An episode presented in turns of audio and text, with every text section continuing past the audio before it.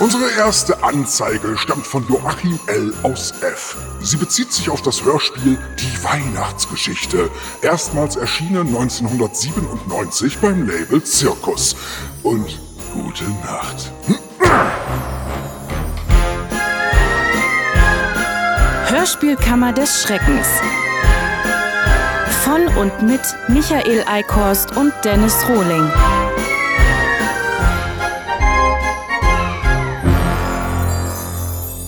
Helga, bitte, wovon handelt das Hörspiel? Erzählt wird die Weihnachtsgeschichte aus der Bibel, insbesondere dem Lukas-Evangelium. Maria erscheint ein Engel, der ihr verkündigt, dass sie den Sohn Gottes gebären wird. Wegen einer Volkszählung muss sie mit ihrem Mann Josef nach Bethlehem aufbrechen. Dort übernachten die beiden in einem Stall, wo ihr Kind zur Welt kommt. Einige Hirten und die drei Weisen aus dem Morgenland kommen, um es zu sehen und reich zu beschenken. Soweit so bekannt. Und der Angeklagte ist in diesem Fall Herr.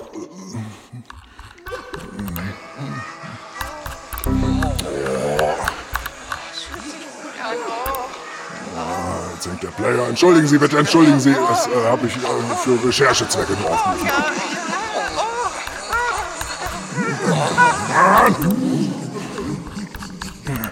Ah, Zyran, Ulrich Zyran. Sie sind der kreative Kopf des Ganzen? Naja, kreativ.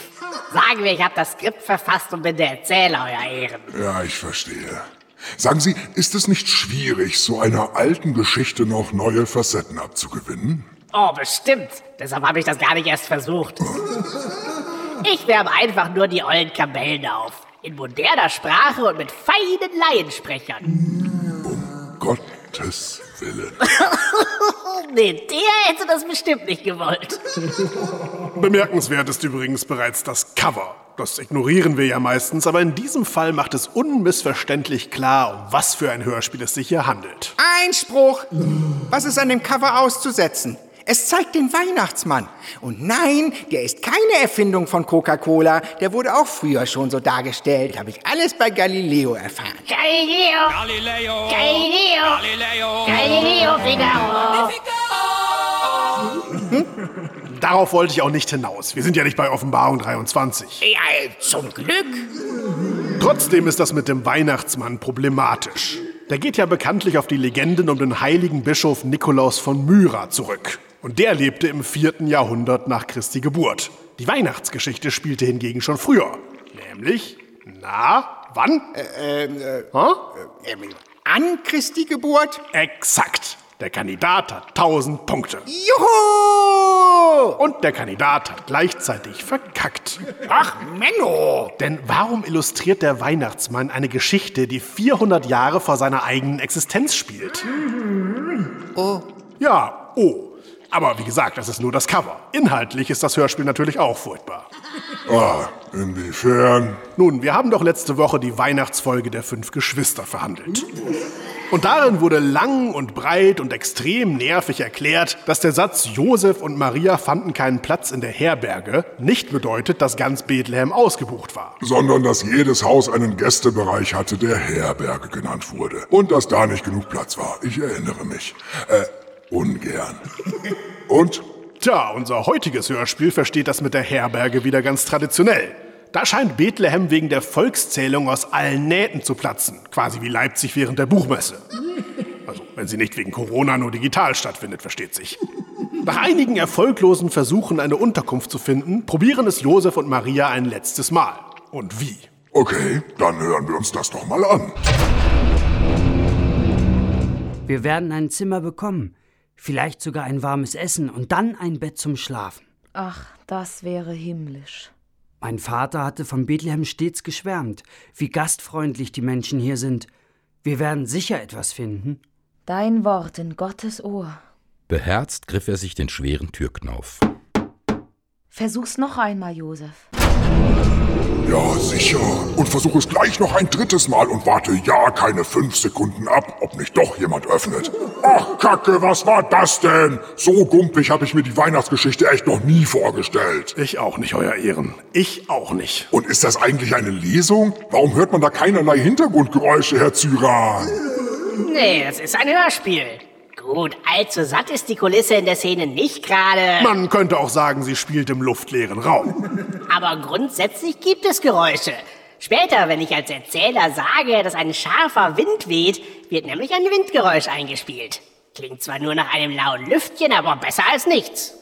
Oder? Da bin ich mir ehrlich gesagt nicht mal sicher.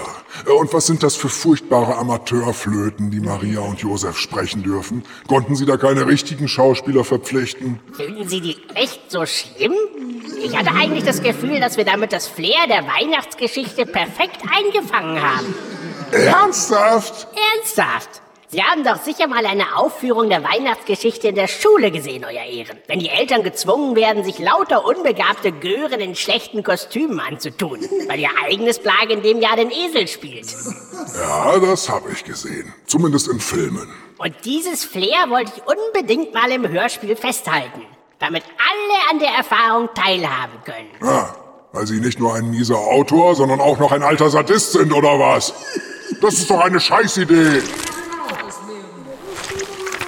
Wobei man fairerweise sagen muss, dass die Unerträglichkeit der Szene nicht nur an den Laiensprechern liegt, sondern auch am Text. In guten Werken stellt sich ja gern mal das Gefühl ein, dass man was über die Zeit lernt, in der sie spielen. Nach dem Motto, ach, sieh an, so haben die damals gesprochen. Ja, kenne ich. Zum Beispiel beim Namen der Rose. Genau. Man fühlt sich dann hinterher sogar schlauer.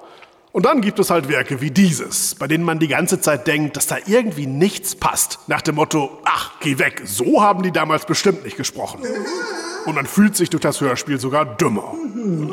Ach so, dann heißt das also, als Sie behauptet haben, Ihr Hörspiel wäre in moderner Sprache, hätte es eigentlich heißen müssen, Sie haben es nicht geschissen bekommen, authentische alte Sprache zu formulieren. Richtig. Äh, äh, Richtig. Ja, ja, ja, ja, ja, ist doch schon verjährt. Von wegen. Die Sprache ist dabei nicht nur nicht alt, sondern sogar durchweg viel zu profan und dümmlich. Dem Angeklagten ist es nicht mal ansatzweise gelungen, sich ins Jahr Null hineinzuversetzen. Wobei die Charaktere auch nach heutigen Maßstäben Bockmist faseln. Versuch's noch einmal, Josef. Hey du, es ist mitten in der Nacht und du wagst es noch an meine Tür zu klopfen? Ja, verzeihen Sie, guter Mann. Ich habe noch Licht gesehen und da dachte ich. Was dachtest du? Ja, dass halt noch jemand wach sei, den wir fragen können nach einem Platz unter Ihrem Dach. Ja, hast du denn nicht das Schild gesehen? Kein Zimmer frei? Doch, doch, aber das hängt ja an jeder Herberge. Ja, wohl aus gutem Grund, weil wir nämlich belegt sind. Das bringt die Volkszählung so mit sich. Meine ganze Großfamilie und die meiner Frau sind hier. Und dann kommen noch die Stammgäste dazu. Die Stammgäste? Ja, klingt auch nicht gerade biblisch der Begriff. Ja, das ist vielleicht ein etwas zu moderner Ausdruck. Aber kann ich doch nicht wissen, wie sich die Menschen damals unterhalten haben. Kunststück. So wie die in ihrem Hörspiel reden, wissen Sie als Verfasser des Skripts ja nicht mal, wie sich die Menschen überhaupt unterhalten, egal zu welcher Zeit. Einspruch! Das ist doch den Grundvoraussetzungen für Hörspielautoren geschuldet. Nie das Haus verlassen, möglichst keine anderen Menschen treffen und sich fest die Ohren zuhalten, wenn Figuren in Filmen oder Serien reden. Ja, stattgegeben, das gehört tatsächlich zum Berufsbild. Jedenfalls ein reichlich überflüssiger Dialog. Der nimmt der Weihnachtsgeschichte doch jeden Zauber. Meinen Sie? Meine ich. Wenn ich solch ein Gelaber über ausgebuchte Zimmer hören will, kann ich auch ins Motel One gehen. Oder meinetwegen auch ins Ibis oder Central Inn oder was weiß ich wo. Und es kommt ja noch besser. Also im Sinne von noch viel schlimmer. Als wenn der Herbergsvater nicht genug nerven würde, kommt jetzt auch noch seine Frau angeschissen. Was ist denn los? Mensch, Mann, mach doch die Tür zu. Es zieht. Die Gäste frieren schon. Ach, hier sind irgendwelche Leute. Wir, sind, aus Nazareth. Die suchen eine Unterkunft. Aber ich habe ihnen schon gesagt, dass sie hier in Bethlehem vergeblich suchen. Ach, die ganze Stadt ist doch voll und platzt aus allen Nähten. Da werdet ihr zu dieser Uhrzeit nichts mehr finden. Ja, das ist wohl wahr. Unsere Familien sind sehr groß mit all ihren Angehörigen. Ach bitte, gute Frau, gibt es nicht ein winziges Eckchen? Sie sehen doch, ich bin schwanger. Wir haben den ganzen weiten Weg von Nazareth bis Bethlehem zu Fuß hinter uns gebracht. Ich bin so müde und habe das Gefühl, dass das Kind nicht mehr lange auf sich warten lassen wird. Oh, stimmt ja, das soll die schwangere Maria sein. Den Punkt mit der Schwangerschaft fünf Sekunden vor den einsetzenden Wehen hat die Alte ja irgendwie nur sehr unterschwellig bis gar nicht in die Rolle gelegt. Ja? Ah, okay, man muss schon gut die Ohren spitzen, um zu merken, dass Maria hochschwanger ist und kurz vor der Geburt steht. Das hat die Sprecherin vielleicht nicht ganz optimal umgesetzt. Schön gesagt. Aber klar, woher soll sie das auch wissen? Ein Dialogsatz wie Ich habe das Gefühl, dass das Kind nicht auf sich warten lässt, kann ja alles Mögliche bedeuten. Not! Mal im Ernst. Wie kann man denn eine Schwangere sprechen und nicht mal einen Hauch von Anstrengung in die Stimme legen? Das würde doch jedes kleine Kind besser machen, dem man sagt, dass es eine Schwangere spielen soll. Hm? Schwangere Kinder? Schnauze! Entschuldigung.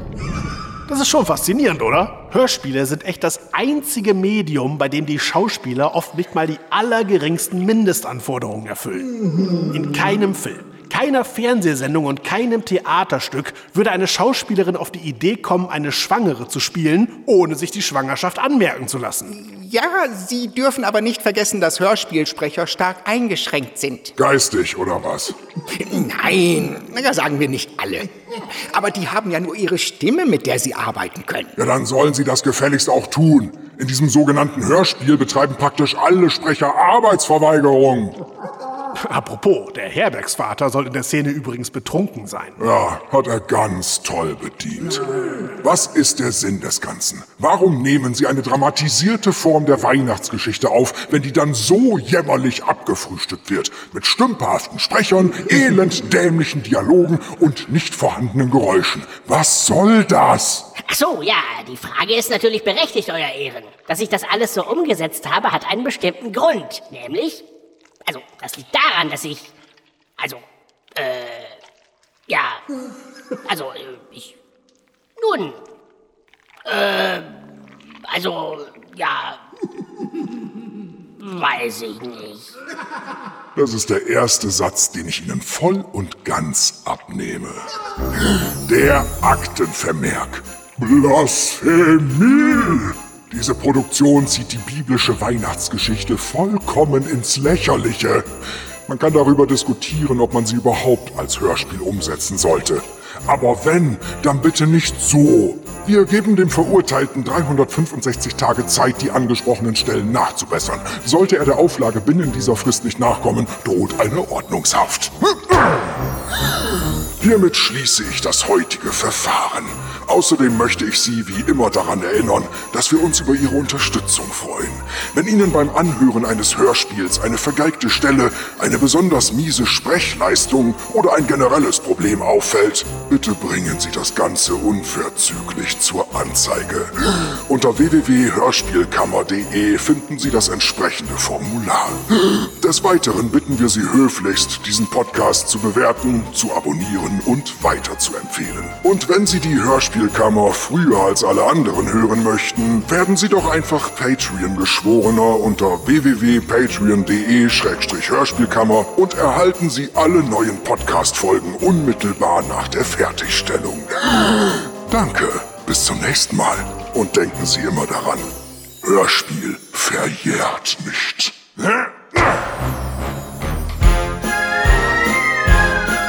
Hörspielkammer des Schreckens.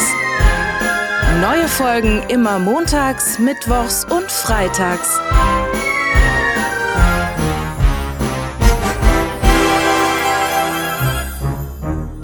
Die Rollen und ihre Sprecher. Dennis Rohling als Richter sowie Verteidiger. Michael Eickhorst als Angeklagter Ulrich Zyran sowie Staatsanwalt. Verena Rohling als Helga 9000. Läuft. Jo, eine Weihnachtsgeschichte. Hat sie dir alle aufgerollt? Wie bitte? Ich dachte, wegen Läuft warst du bei Läufer und deswegen der Läufer und der Weihnachtsgeschichte, aber da habe so. ich dich wahrscheinlich falsch, nee, ganz nur falsch. So, so einen Hitler-Touch gerade irgendwie eigentlich, ah, der, der, sollte es mehr. Ich weiß aber nicht warum. Ja, ich war beim Hühnerwirt. Ja gut, vielleicht war das auch doch unterschwellig, äh, ohne dass ich es gemerkt Ach nee, habe. das war gar nicht der Hühnerwert. Auf jeden Fall, da waren doch die zwei Zischen mit hier äh, Kalamari fressen mit dir. Soll ich dir dabei helfen? Das kann ich selbst, bin ja nicht behindert. Entschuldigung, ich wollte nur nett sein. Ich glaube, das hast du mir mal vorgespielt, aber ich habe die Staffel nicht gesehen. Ne? Vorgeschwärmt wahrscheinlich. ja. So, wie kriege ich jetzt hier Bluetooth-Verbindung? So. Oder war das Bauersuchtfrau? Das war Bauersuchtfrau. Ach, das war wirklich Bauersuchtfrau. Ich will jetzt was Also zumindest das mit dem, mit dem, äh, Mhm. mit den Läufern. Kalamaris sind das. Ach so, ja. Soll ich sie dir aufmachen? Nee, das kann ich selber. Ich bin ja nicht behindert. Ach, Entschuldigung, wollte dir nur helfen. So haben wir es auch geklärt. So, und weil ich jetzt Schwiegertochter schon auf hatte. Hunger. Wow, Wow, sieht schön aus. Waldemar. Sehr schön, Waldemar. Was machst du mit uns? Picknick.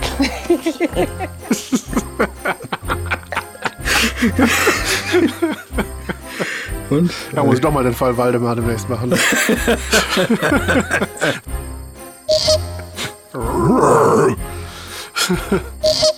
nee, der hätte das bestimmt nicht gewollt. Hast du noch eine knödeligere Lache? nee, der hätte das bestimmt nicht gewollt.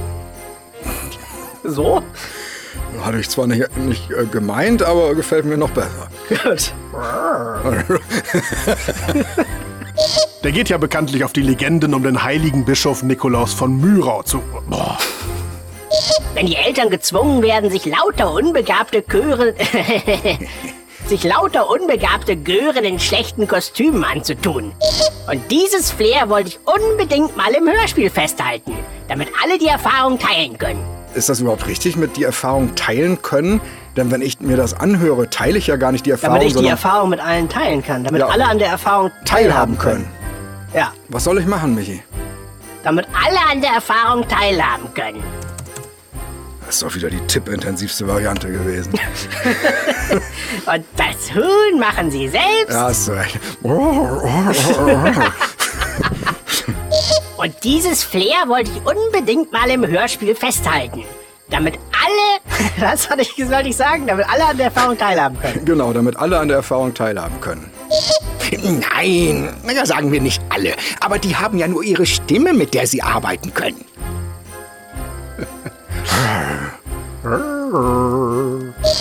Apropos, der Herbergsvater soll in der Szene übrigens betrunken sein. Und